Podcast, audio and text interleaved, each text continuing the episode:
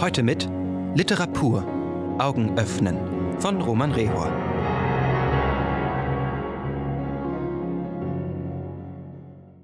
Mit Wodka Cranberry anzufangen war wahrscheinlich die erste falsche Entscheidung des Abends. Ich trinke keinen Wodka. Ich mag nicht einmal Alkohol. Aber irgendwie musste ich in dem Joint irgendwas trinken, das so einigermaßen zum Ambiente passt. Und außerdem, kein Alkohol ist ja auch keine Lösung. Dabei war das rote Gesöff nicht mal meine Entscheidung, sondern die der Typen, die mich einfach angesprochen hätte, als hätte ich irgendwo ein Schild auf meiner Stirn, auf dem steht, zu besichtigen. Den Typen anzusprechen war wahrscheinlich die beste Entscheidung des Abends. Er sah so aus, als sei er irgendwie nicht von dieser Welt, als gehöre er nicht hierher. Ich gehe also hin und frage ihn, was er tränke. Er schaut mich an, als wäre ich eine dreibrüstige Nutte, so mit einer Mischung aus Neugierde, Überlegenheit und Erstaunen. Staunen darüber, dass ich überhaupt sprechen könne. Er deutet also auf seine leeren, blassen Hände mit schwarzen Fingernägeln und sagt nichts. Darauf sage ich, er müsse was trinken, dass das nicht ginge und frage ihn, was er gerne hätte, worauf er einfach wieder nichts antwortet. Was ich schon ein bisschen lahm finde, aber hey, er ist süß und ich würde ihn nicht so schnell von der Angel lassen. Also deute ich auf ein Glas mit einem roten Cocktail drin und frage den Barkeeper, was das sei. Er sagt Wodka Cranberry. Und ich frage, ob das auch was für Jungs sei und ob das auch was für Jungs sei, fragt sie einfach. Und der Barkeeper lacht und sagt, klar ist das auch was für Jungs. Und schießt dabei so ein suffisantes Grinsen in meine Richtung, der Wichser. Das muss man sich mal vorstellen. Dieses Mädchen kauft mir also mir nichts, dir nichts einen Wodka Cranberry, ohne zu wissen, ob ich das überhaupt mag, ohne sich darum zu kümmern, ob ich das überhaupt trinken möchte. Und zu allem Überfluss räumt sie meine Tasche vom Barhocker neben mir, die ich extra dahin gelegt hatte, damit sich nicht so ein Vollhonk wie letztes Mal dahinsetzt. Und setzt sich hin. Neben mich. Er glotzt mich schockiert an, als ich seinen Jutebeutel zur Seite lege und neben ihm Platz nehme.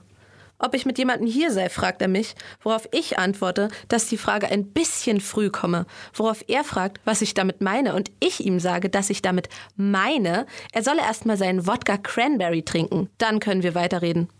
Er schaut noch immer so, als wisse er nicht so recht, was ich bin, und ich sage, Entspann dich, ich beiße nicht. Und er schaut so ein bisschen abschätzig und wendet sich dem Barkeeper zu. Der Emo Toyboy dreht also seinen Kopf zu mir und fragt mich, ob das hier immer so laufe. Ich sag ihm, dass Männer für gewöhnlich kein Wodka Cranberry bestellen, aber ja, dass es auch schon vorgekommen sei, dass ein Mädel einen Jungen angesprochen hat. Jetzt soll er sich mal nicht so in die Hose scheißen, worauf das hübsche Mädchen erstmal laut in ihr Bier schnieft und die Plörre über die ganze Theke verteilt. Ich brülle also, warum brülle ich überhaupt noch? Die Frage, ob ihr alle Naseninkontinent sein. Da machen sich die beiden in Richtung Tanzfläche aus dem Staub. Toll. Ich habe ja auch nichts Besseres zu tun, als die Theke von Rotz und Bier zu befreien. Mein Ärmel hat auch was abbekommen. Aber irgendwie finde ich es auch lustig, dass sie so lacht, wenn mich der Barkeeper beleidigt. Das finde ich eigentlich ziemlich masochistisch von mir, wenn ich mal genauer drüber nachdenke. Aber er hat schon irgendwie recht. Vielleicht sollte ich nicht immer so in meiner eigenen Welt sein. Er steht also da und lächelt so ein bisschen schadenfroh, was ich ihm nicht verübeln will. Immerhin redet er jetzt mit mir. Wie ich die Musik möge. Gut, sage ich. Wie es mir gehe. Gut, sage ich. Wie sein Wodka Cranberry sei, frage ich. Gut, sagt er. Wie er die Musik fände. Nicht so seins, sagt er. Sie fragt mich, ob ich denn Elektroswing schon mal getanzt hätte und nimmt mir das Glas aus der Hand und stellt es einfach auf den Boden, wo es drei Sekunden später von einem Tanzpärchen umgekippt wird. Sie zieht mich einfach auf die Tanzfläche und ruft, ich soll mich bewegen. Da fällt mir auf, dass ich ihre Stimme mag. Sie erinnert mich an eine Stimme eines Menschen, den ich mal sehr gemocht habe. Er sagt, dass er meine Stimme möge, was ich komisch finde, weil ich ja die ganze Zeit eigentlich mehr herumschreie, als mich normal mit ihm zu unterhalten. Aber hey, wenigstens etwas. Mir scheint, er denkt dabei an jemand anderen, wenn er das sagt. Das kränkt mich. Er bewegt sich ein bisschen so, als wüsste er, wie er tanzt, als schlummere hinter der unnahbaren Fassade noch was, was er eigentlich verbergen wolle. Aber mir entgeht halt nichts. Ha! Ich gebe ihm einen Klaps auf den Po. Sie haut mir einfach mit der flachen Hand aufs Hinterteil, dass es klatscht, und sagt, ich solle endlich mal den Stock aus dem Arsch nehmen. Und ich weiß nicht, was das mit mir macht, aber irgendwie macht das was mit mir. Ich weiß nicht was. Irgendwie wird alles gerade so egal. Und ich frage mich, ob da was im Wodka Cranberry drin war. Soll's ja geben heute sowas. Aber noch kann ich mich ja an alles erinnern. Er fragt mich, was ich eigentlich von ihm wolle, worauf ich sage, dass er ganz genau wisse, was ich von ihm wolle. Worauf er fragt, ob es etwas mit Zungenküssen zu tun hat. Sie blickt mich auf meine Frage über den Rand einer imaginären Brille finster an. Hat auch ohne echten Gläser den Effekt, den sie wohl will. Ich fange an, mich zu bewegen. Honeyman tönt es aus den zu grellen Lautsprechern, eine Elektro-Swing entstellte Variante des Hummelflugs. Um mich herum bewegt sich alles. Ich mache mit. Sie schaut mir zu. Ich fühle mich unwohl. Der Rhythmus ist seltsam unvertraut, ich meine damit nicht die Musik. Ich suche, stoße gegen andere Tanzende. Mein Auge tränt wegen des vielen Rauches und mein Augenreiben verschmiert meine Schminke. Gerade will ich weg, mich entziehen. Da spüre ich ihre Hände, wie sie sich auf meine Hüften legen. Er erstarrt für einen Moment. Ich frage, ob alles in Ordnung sei, und er schüttet den Kopf. Lässt sich aber von mir führen, also ist wohl doch alles in Ordnung. Er sagt, er könne zu dieser Musik nicht tanzen. Sie sagt, ich wolle es nur einfach nicht, worauf ich mit spitzer Stimme erwidere, dass ich mich nicht konzentrieren könne bei dem Lärm. Dann fragt sie etwas, was ich nicht richtig hören kann. Wie ich heiße? wirft er beim zweiten Mal zurück. Er schaut mich an, als hätte ich ihn nach der Wurzel aus 42,5 gefragt. Ich probiere ihm meine Frage mit Kinderzeichensprache verständlich zu machen, was er albern findet und mir darauf einen beleidigten Blick zuwirft. Auf seinem Mund lese ich zur Antwort eine Silbe. John? Ruft sie in mein Ohr. Nein, Jean.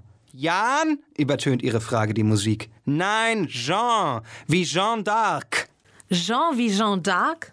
Er sieht nicht so aus wie ein Freiheitskämpfer, jedenfalls nicht wie ein klassischer, eher wie einer, der sich seine eigene Freiheit von sich selbst erkämpfen muss. Ich sage ihm, dass er nicht aussehe wie ein Jean, eher wie ein Johannes. Ich fühle mich ertappt.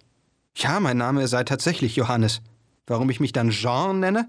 Weil mir Johannes nicht französisch genug ist. Ich küsse bestimmt französisch genug, erwidert sie. Er wirft seinen Kopf zurück und lächelt. Endlich. Ich tanze tanze, tanze, kann mich nicht mehr erinnern, wann das letzte Mal, wann überhaupt ich so viel Spaß. Nach einer langen Zeit lasse ich mich fallen auf eine Couch, sie neben mir. Sie schaut mich an, als erwarte sie etwas von mir. Und? fragt sie. Was und? fragt er zurück. Er traut sich nicht. Ich lehne mich zu ihm, um ihm von ganz nah in die Augen zu blicken. Er weicht nicht zurück. Immerhin. Sein Atem riecht nach Paradiesapfel. Sie zieht mich wieder auf die Tanzfläche, und wir verlieren uns eine kleine Ewigkeit im Rhythmus der Töne. Der Morgen graut, als wir aus dem Vergnügungsmoloch heraustreten. Sie hält meine Hand, beide Hände. Sie sagt, ich sähe aus wie der Joker mit meinen Augen. Er lacht. Er schaut mich an und ich schaue ihn an. Sie blickt mich an und ich blicke zurück. Er sagt, du gefällst mir. Endlich. Sie sagt, siehst du? War doch gar nicht so schwer, Jeanne d'Arc. Dann dreht sie sich um und geht? Hä? Warum? Er läuft mir hinterher und fragt, wohin ich gehe. Und er versteht nicht, dass es hier gar nicht um mich ging, sondern um ihn.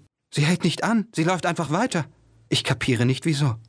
Ich habe meine Tasche vergessen und meinen Schal und mir ist kalt. Ich fühle mich so leicht. Aber, aber sie geht einfach, hält nicht an. Warum? Er schließt zu mir auf und er ist überraschend kräftig, als er mich herumreißt und fragt, was los sei. Warum ich ihn allein lassen wolle, wo er doch einmal ein bisschen die Augen geöffnet hat. Sie schaut mich nur an. Mit Wodka Cranberry anzufangen war eine ziemlich blöde Entscheidung.